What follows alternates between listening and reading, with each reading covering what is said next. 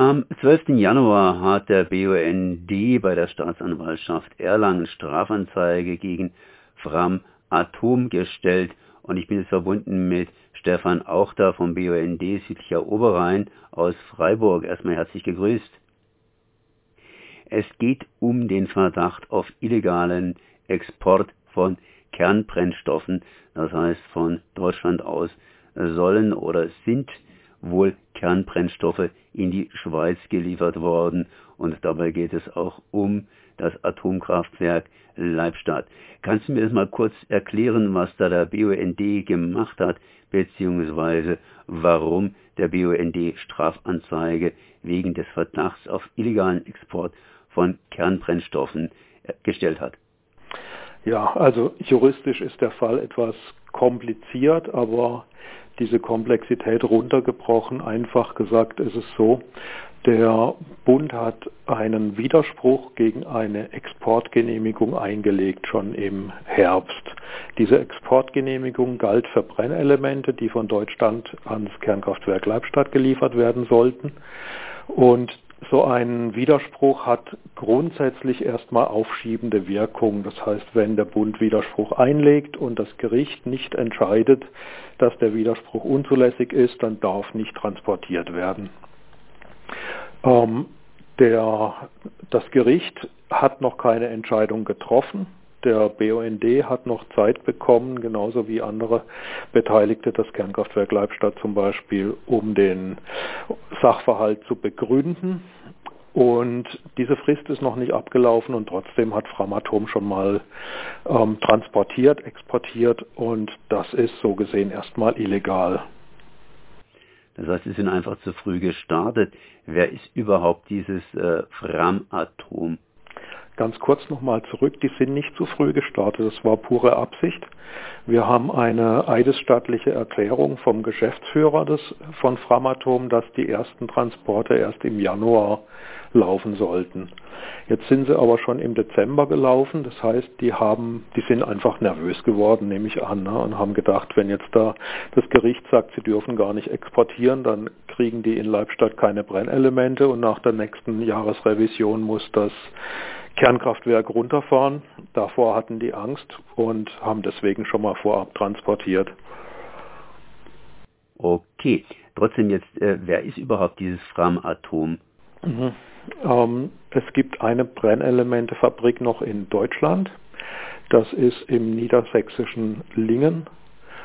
Ähm, diese Brennelementefabrik produziert Brennelemente und andere nukleare ähm, Einheiten, sage ich mal ganz pauschal, weltweit, für weltweite Abnehmer. Darunter eben auch ähm, Leibstadt als Kernkraftwerk, ähm, auch Cattenom zum Beispiel, auch Dole in Belgien zum Beispiel, die bekommen alle Brennelemente. Und der Eigentümer bzw. Betreiber dieser Herstellerfirma ist die ANF und diese wiederum ist eine hundertprozentige Tochter der Framatom und diese wiederum ist eine Tochter der ähm, französischen Electricité de France, also EDF. Dann haben wir natürlich hier ähm, ja, äh, juristische, juristischen Widerspruch eingelegt. Warum hat eigentlich der BUND Widerspruch eingelegt gegen diesen Export? Wir haben ja da eine Firma, die in Deutschland sitzt, in Lingen, und da produziert, und die produziert nun mal Brennelemente und irgendwie versucht sie die loszuwerden, muss sie auch irgendwie loswerden im Ausland, da Deutschland ja im Prinzip aus der Atomkraft ausgestiegen ist und die Schweizer, das kleine Land, hat selber keine solche Fabrik, das importiert und Leibstadt braucht nun mal Futter oder ähm, ja, es verhungert. Mhm. Das wäre uns natürlich am liebsten. ja, uns eigentlich auch irgendwie. Aber wollen wir mal sachlich bleiben. Warum, warum äh, kann eigentlich Framatom hier in Deutschland produzieren über kurz oder lang? Ist es ja ein reines Exportgeschäft oder halt eben nicht, weil die Atomkraft ja auch wieder ähm, immer mal wieder ähm, auferstanden ist? Also zunächst mal muss man davon ausgehen, dass der deutsche Atomausstieg Bestand hat. Da gibt es noch keine anderen Beschlüsse. Das heißt, in Deutschland werden ähm, die Atomkraftwerke nach und nach abgeschaltet. Die letzten gehen Ende nächsten Jahres und übernächsten Jahres vom Netz. Dann ist ähm, Deutschland quasi ohne, ohne laufende Atomkraftwerke. Das die Begründung für dieses, diesen Ausstiegsbeschluss von der Bundesregierung war, dass man die Sicherheit der Bevölkerung nicht gewährleisten kann, dass eben Unfälle mit katastrophalen Auswirkungen in Kernkraftwerken nicht ausgeschlossen werden können und wir wiederum haben das aufgegriffen und haben gesagt, ähm, wenn dieses Kernkraftwerk Leibstadt direkt an der Grenze liegt, dann kann auch dort ein Unfall mit katastrophalen Auswirkungen nicht ausgeschlossen sein.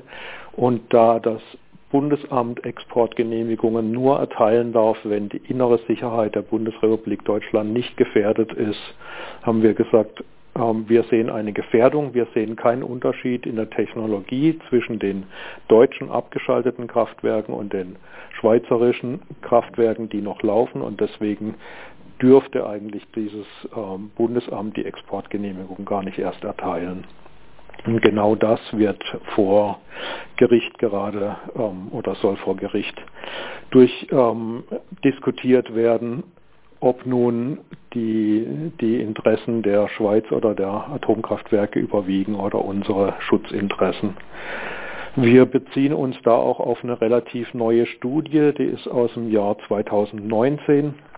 Die hat ein Genfer Biosphäreninstitut angefertigt und dieses Institut hat einfach mal sämtliche Tage im Jahr 2017 genommen und gesagt, was passiert, wenn genau an diesem Tag und dann am nächsten Tag und dann am nächsten und so eben alle 365 Tage durch ein gravierender Unfall wäre in Kernkraftwerken in der Schweiz und hat das für jeden Tag simuliert und kommt eben zum Schluss, dass Kernkraftwerk Leibstadt A das für Deutschland gefährlichste Kraftwerk in der Schweiz ist mit den schädlichsten Auswirkungen, dass ähm, genau und, und dass B die Hauptschäden von der Schweiz aus gesehen, also von Leibstadt aus gesehen, im Ausland wären. 94 Prozent der geschädigten Personen wären im Ausland. Das heißt, man kann ganz salopp auch sagen, die Schweiz hat den Profit, das Ausland das Risiko. Und deswegen haben wir Widerspruch eingelegt. Das heißt, äh, dieses Atomkraftwerk liegt im Prinzip nahe der deutschen Grenze und nach Windrichtung und so weiter, Gebirgslage, würden praktisch Unfälle sich vor allen Dingen in Deutschland, das wäre in diesem Falle Südbaden etc. etc. Äh, auswirken. Ja, wir haben sogar ähm, eine, wir haben auch eine andere Studie vom Öko-Institut, das untersucht hat, was denn passieren würde, wenn in Leibstadt ein Unfall wäre mit der mit, mit radioaktivem Fallout über dem Bodensee und kam eben zum Schluss, dass die Trinkwasserversorgung Bodensee gefährdet wäre. Und das bedeutet wiederum Trinkwasser, also im Bodensee wird Trinkwasser gewonnen für ungefähr vier Millionen Bundesbürger die zum Beispiel in Stuttgart in der Landeshauptstadt sitzen, die in Heilbronn, in Pforzheim, in, ja, in, in vielen 320 Gemeinden sind in Südwestdeutschland, die davon betroffen wären und die dann erstmal mit Trinkwasser aus Tanklastwagen oder sonst irgendwie versorgt werden müssten. Und das sehen wir schon als ein Risiko an, das man erstmal untersuchen müsste. Nun gibt es alte Atomkraftwerke, die sind per se schon mal gefährlich, weil sie eben ganz einfach alt sind, ohne dass ich das näher begründen will.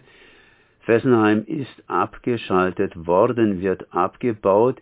Leibstadt ist allerdings das jüngste Atomkraftwerk der Schweiz und irgendwie müsste doch Leibstadt relativ sicher sein, sodass wir sagen könnten, okay, das ist nicht so ganz gefährlich, auch wenn die Süddeutschen nehme auch an, die Franzosen und so weiter, damit besonders betroffen wären, wenn da ein Unfall passiert. Wie sieht es denn mit der Sicherheit von Leibstadt aus? Kann man da ruhig schlafen? Ja, ich habe ich hab mich jetzt in letzter Zeit sehr mit der Sicherheit von Leibstadt ähm, beschäftigt und ich muss sagen, das, was mir da untergekommen ist an Dokumenten, das war doch alles ähm, zunehmend äh, beeindruckend beziehungsweise, wie du sagst, schlaf, schlafhemmend. Ähm, Also erstens mal haben wir uns zunächst auf Leibstadt gestützt, weil eben diese Studie vom Biosphärenreservat-Institut, ähm, äh, Biosphäreninstitut gesagt hat, Leibstadt ist das gefährlichste. Wenn, also wenn was passiert, dann sind die Auswirkungen, die Leibstadt hat, ähm, die bedeutendsten für Deutschland. Deswegen haben wir das mal rausgegriffen. Zum Zweiten ist es so, dass das Kernkraftwerk Leibstadt jünger scheint, als es ist, weil auch schon damals als Leibstadt ähm, gebaut wurde, ähm, gab es Verzögerungen und Verteuerungen am Bau. Hm, das heißt, es ist eigentlich von der Technologie her viel älter, als die Inbetriebnahme selber vermuten lässt. Und zum Dritten, ich habe gerade das Wort Verteuerungen gesagt, das Kernkraftwerk wurde ungefähr zweieinhalb Mal so teuer wie eigentlich geplant. Und das heißt, dass von vornherein seit Betriebsbeginn quasi die ähm, Kosten-Nutzen-Rechnung nicht mehr gestimmt hat. Das ist ja jetzt auch das Problem bei den anderen neuen Kraftwerken, die gerade gebaut werden. Da werden auch äh, die, die Preise gehen in die Höhe, die, die Kosten gehen in die Höhe und dann stimmt einfach die Betriebswirtschaftlichkeit nicht mehr. Und das heißt, da wird gespart auf Teufel komm raus. Ne? Es gab schon ähm, Kritik von der Aufsichtsbehörde an der Personalführung von Leibstadt. Ähm, da wurde untersucht, welche Auswirkungen die, das, das, Sparverhalten am, am Personal ähm, auf die Sicherheit, Betriebssicherheit von dem Kraftwerk hat. Die Ergebnisse haben wir noch nicht, die sind noch im, im Zuge, im Gange, aber es ist auf jeden Fall so, dass auch schon das, die, die Aufsichtsbehörde sagt, also diese ständigen Entlassungen und Einsparungen, die können sich nicht positiv auswirken, da müssen wir danach gucken. Das heißt, bei Leibstadt hängt noch einen ganzen, ein ganzer Rattenschwanz von anderen Sachen natürlich hinten dran. Zumindest jetzt hier hat der BUND und andere, andere Institutionen, ihr steht ja nicht alleine da, äh, Strafanzeige gestellt. Ist da irgendwie in Leibstadt schon feststehend, wann die abgeschaltet werden? Ich nehme auch an, dass da entsprechend eine Diskussion ist. Das was abgeschaltet wird? Äh, das AKW Leibstadt irgendwann mal, wann das tatsächlich fini macht? Nee. In der Schweiz gibt es eine quasi unbefristete Betriebsgenehmigung. Das heißt, das Atomkraftwerk hat im Moment unbefristet Betriebserlaubnis. Und eine andere Frage, ich meine, wir haben vorhin von Verhungern geredet. Falls jetzt hier Lingen mit Framatom nicht liefert, äh, sind die dann sozusagen, ähm, ja, verhungern die oder können die von woanders her beziehen? Also sie haben noch Brennelemente im Lager, hatten noch und haben ja jetzt zwei Lieferungen gekriegt, die sie auch nicht wieder rausrücken werden, obwohl sie vermutlich illegal waren. Von daher gehe ich mal davon aus, dass der nächste Betriebszyklus mh, abgedeckt ist mit Brennelementen. Und äh, das heißt dann im Speziellen, wie, was ist dieser Betriebszyklus? Also ein Zyklus dauert ungefähr ein Jahr und jedes Jahr wird ein Teil der Brennelemente ausgetauscht oder muss sogar ausgetauscht werden. Das ist keine Freiwilligkeit. Und die Brennelemente bleiben insgesamt so vier, fünf Jahre in, im Reaktor und danach kommen die eben raus. Aber ähm, es ist eben nicht so, dass von Anf dass, dass alle gleichzeitig rauskommen, sondern es wird immer so etwa ein, ein Viertel, ein Fünftel ausgetauscht und der Rest bleibt dann drin. Ne, das ist dann quasi so im, im, wie bei einem Staffellauf, ne, dass immer wieder einer die Staffel kriegt und frisch anfängt und die anderen hören auf. Also mit anderen Worten, Leibstadt bleibt uns erstmal erhalten. Ihr zumindest habt hier Strafanzeige wegen des Verdachtes auf illegalen Export von Kernbrennstoffen äh, gestellt. Und dann werden wir mal sehen, was dabei rauskommt. Das heißt, was die Staatsanwaltschaft in Erlangen hier äh, draus macht. Ich danke auf jeden Fall mal für das Gespräch. Das war Steffen Auchter vom BUND Südlicher Oberrhein Freiburg zu den Exporten von Kernbrennstoffen in die Schweiz, sprich nach Leibstadt. Merci. Ich danke. Tschüss.